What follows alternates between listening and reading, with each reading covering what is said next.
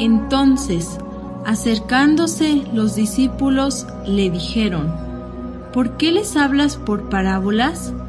Él respondiendo les dijo, Porque a vosotros os es dado saber los misterios del reino de los cielos, mas a ellos no les es dado.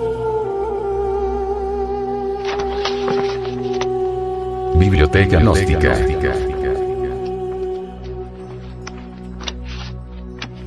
Libro.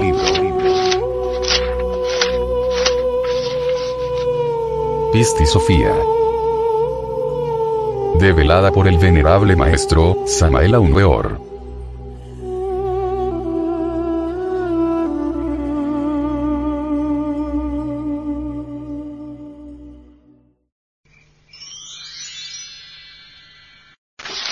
Capítulo 49 Cuando Jesús hubo hablado, Mateo se adelantó y dijo, Mi Señor, tu espíritu se ha agitado en mí y tu luz me ha vuelto sabio para proclamar este octavo arrepentimiento de Pistis Sopía, pues tu poder ha profetizado sobre ello tiempo atrás, a través de David, en su Salmo 30, diciendo, Mateo, según la ciencia, dice siempre cosas terriblemente divinas. Ciertamente, Mateo es el apóstol de la ciencia pura. El Evangelio de Mateo da todos los datos científicos para reconocer los tiempos del fin. Lo importante para nosotros es nuestro propio Mateo, el Mateo interior.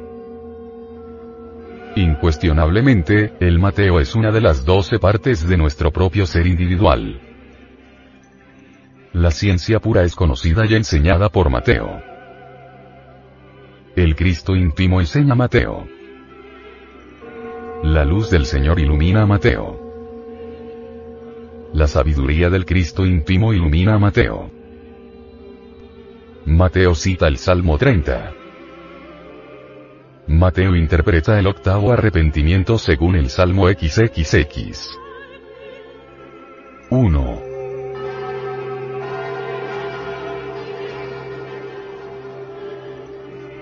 Ti, oh Señor, he confiado. Permite que jamás sea expuesto a la ignominia. Sálvame según tu justicia. 2.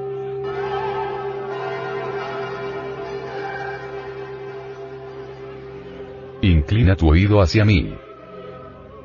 Sálvame prontamente. 3.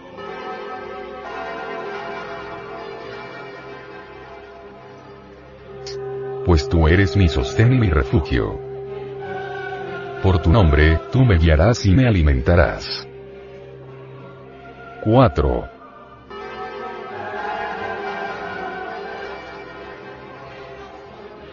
Y tú me sacarás de esta red que ellos han tendido en secreto para mí, pues tú eres mi protección. 5.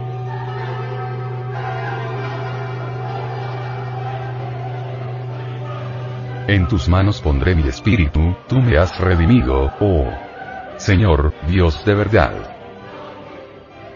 6.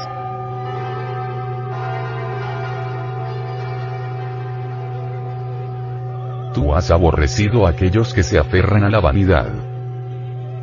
Mas yo he confiado. 7.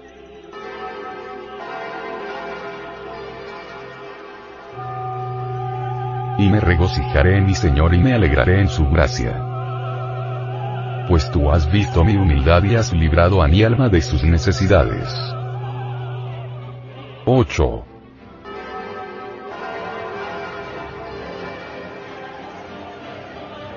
Y no me has arrojado a manos de mis enemigos. Me has puesto en pie, en un espacio abierto.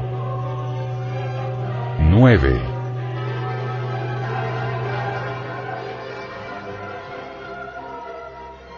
Sé bondadoso conmigo, oh Señor, pues me veo afligido. Mis ojos se perturban con la ira en mi alma y mi cuerpo. 10.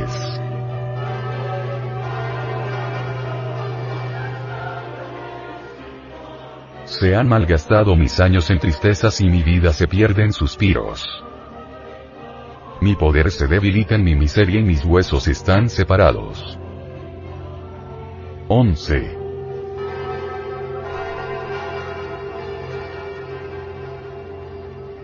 He llegado a ser la mofa de todos mis enemigos y mis semejantes.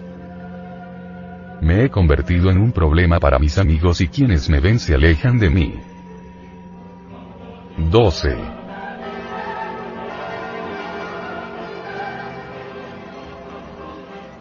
En sus corazones permanezco olvidado como un cadáver y he llegado a ser como un barco en ruinas. 13.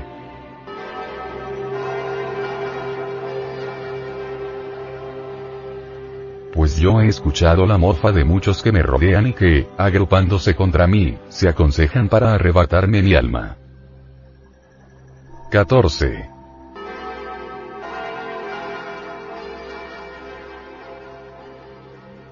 Mas yo he confiado en ti, oh Señor, y he dicho, Tú eres mi Dios. 15.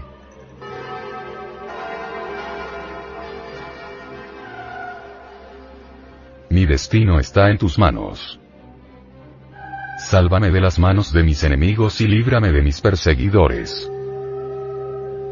16.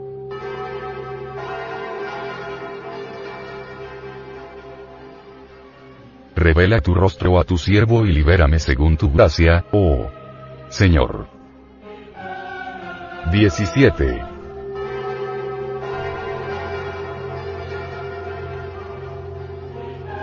no permitas que sea puesto en vergüenza, pues yo te he llamado. Deja que los impíos sean puestos en vergüenza y vueltos al infierno. 18.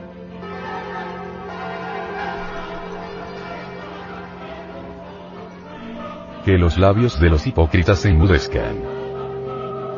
Esos labios que hablan inicuamente contra el justo con soberbia y mofa. El Señor puede salvarnos según su justicia. Hacer la justicia en nosotros es lo trascendental. La energía del Espíritu Universal tiene su representación en la espada flamígera y esta última se corresponde con el Sol. La balanza, en sí misma y por sí misma, indica la necesidad de los pesos y las proporciones. En alquimia, el libro abierto tiene un sentido extraordinario. El sentido del libro abierto, caracterizado por la solución radical del cuerpo metálico, el cual abandona sus impurezas y cede su azufre, es profundamente significativo. Libro cerrado es el símbolo general de todos los cuerpos brutos, minerales o metales, tal como la naturaleza nos los proporciona o la industria humana los entrega al comercio. El en bruto, esto es, el esperma sagrado aún no trabajado, es un libro cerrado.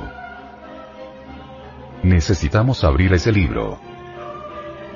Desde otro ángulo, el libro abierto es el libro de la ley de la justicia. Justicia, león, balanza y espada, se encuentran asociados íntimamente. La sobreste de armiño que luce la justicia está bordada de rosas y perlas. La diosa de la justicia tiene la frente ceñida por una corona bucal. La espada de la justicia tiene un pomo ornado con un sol radiante. El peplo, que la recubría por completo, ha resbalado a lo largo del cuerpo, y retenido por la saliente del brazo se dobla en su parte inferior. La justicia dentro de nosotros es una parte auto, consciente del ser. La justicia dentro de nosotros debe auto, realizarse íntimamente. Minerva, hija de Júpiter, dentro de nosotros y como parte autónoma y auto, consciente del ser, es la virtud cardinal de la justicia. Minerva es también sabiduría divina y pleno conocimiento de todas las cosas. Minerva, diosa de la sabiduría y señora de la justicia, es la flor de la gran obra, la rosa mística. Es la justicia una virgen con la corona de oro, blanca túnica y manto púrpura. La diosa de la justicia luce en el pecho una rica joya. la diosa de la justicia apoya el pie izquierdo en una piedra cúbica. La honda significación de todo esto la explicaremos en nuestro próximo libro titulado La Gran Obra.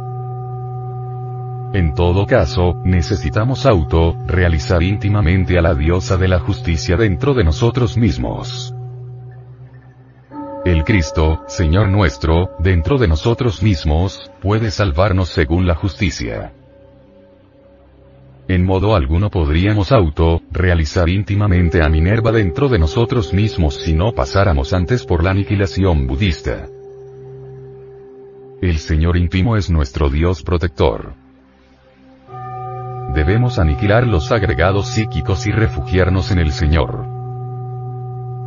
El Señor puede sacarnos de la red despiadada tendida por el enemigo secreto. En manos del Cristo íntimo debemos poner nuestro espíritu. El Señor rechaza a aquellos que se aferran a la vanidad.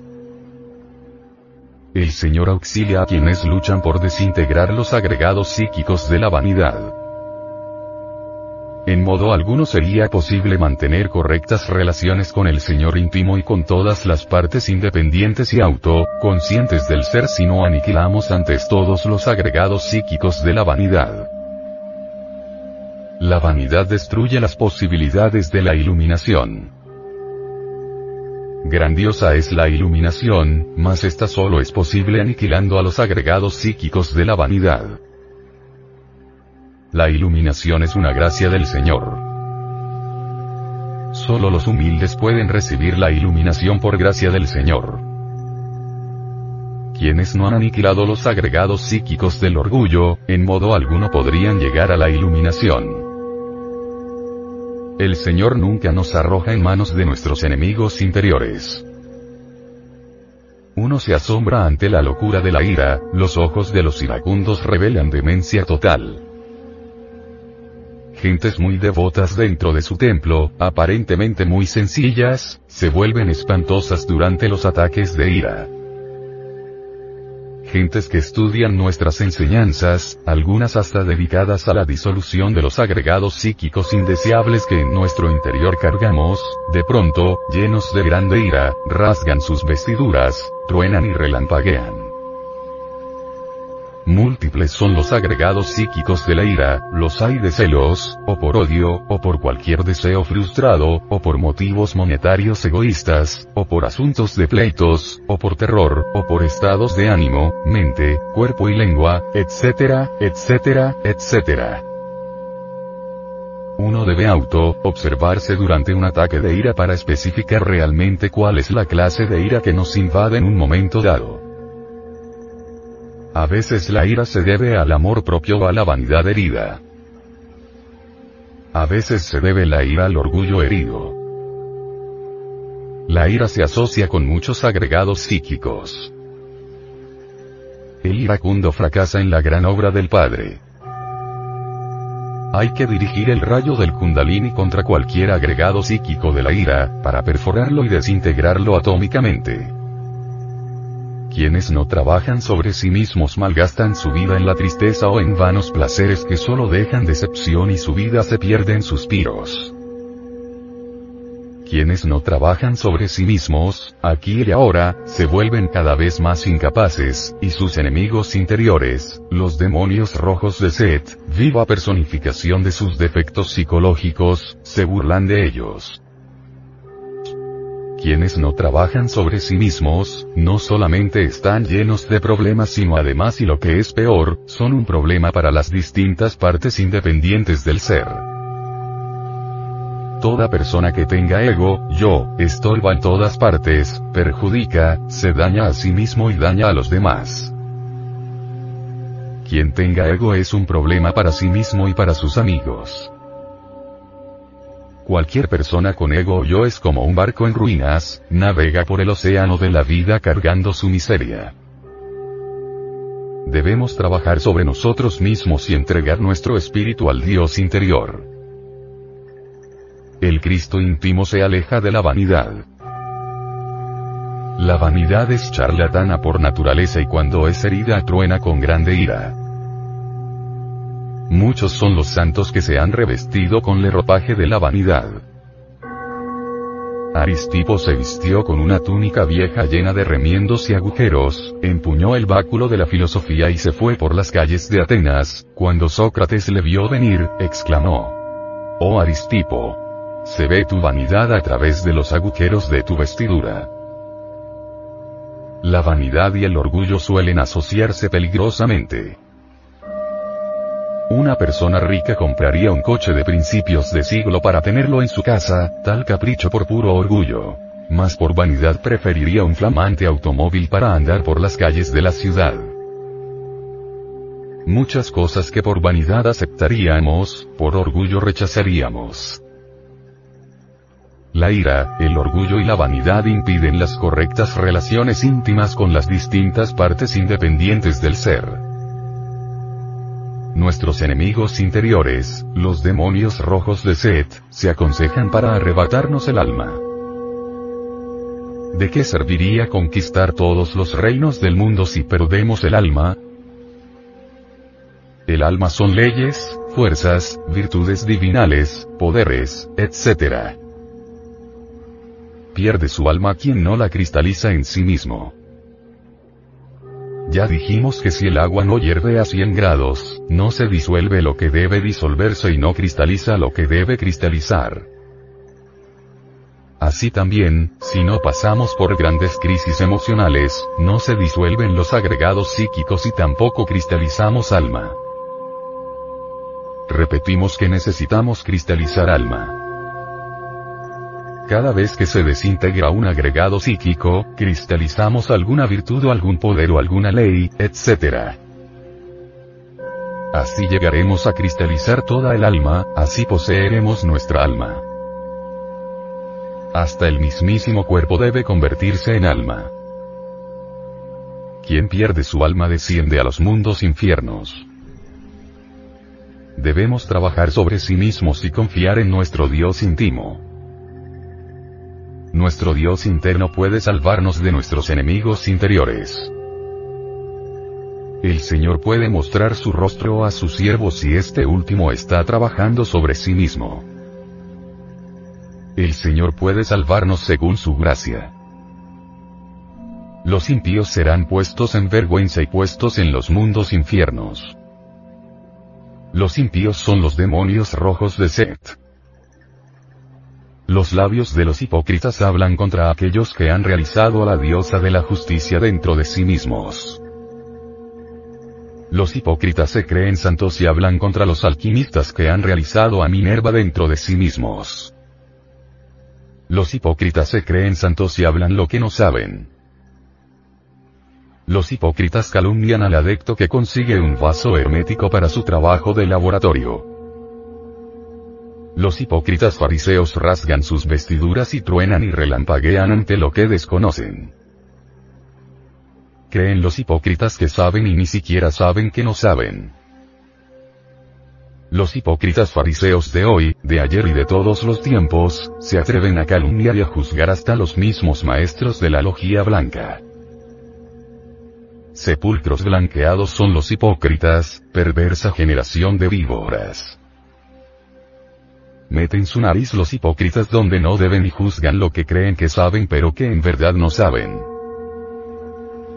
¿Es acaso un delito conseguir un vaso hermético cuando no se tiene tal vaso?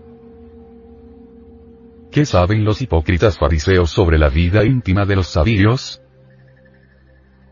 Empero, los fariseos se atreven a atacar a los adeptos de la gran obra. Nunca fariseo alguno se creyó equivocado. Los fariseos odian al Cristo y lo vituperan cada vez que viene a la tierra.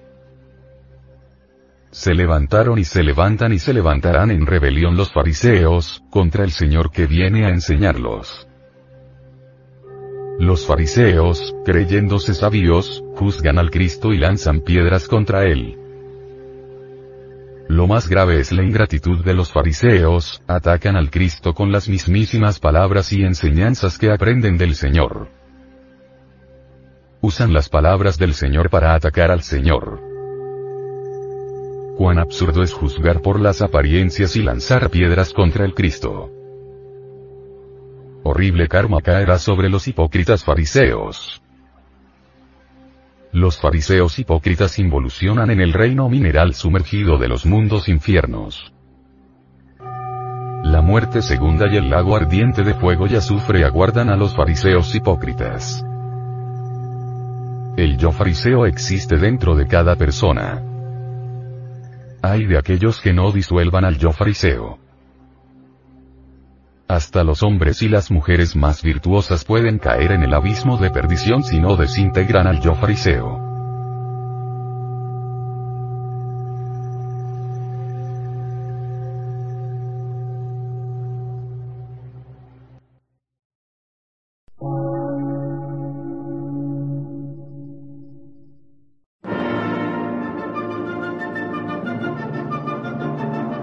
Emisora, gnóstica, transmundial por una nueva civilización y una nueva cultura, sobre la faz de la Tierra.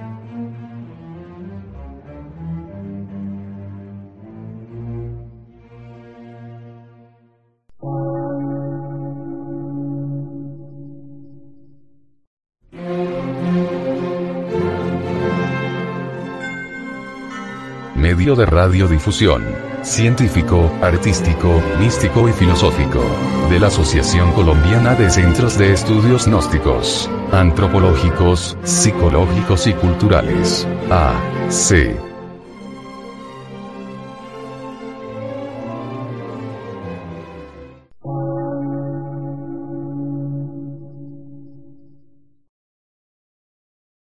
Lectura en movimiento. Difusión sin fronteras.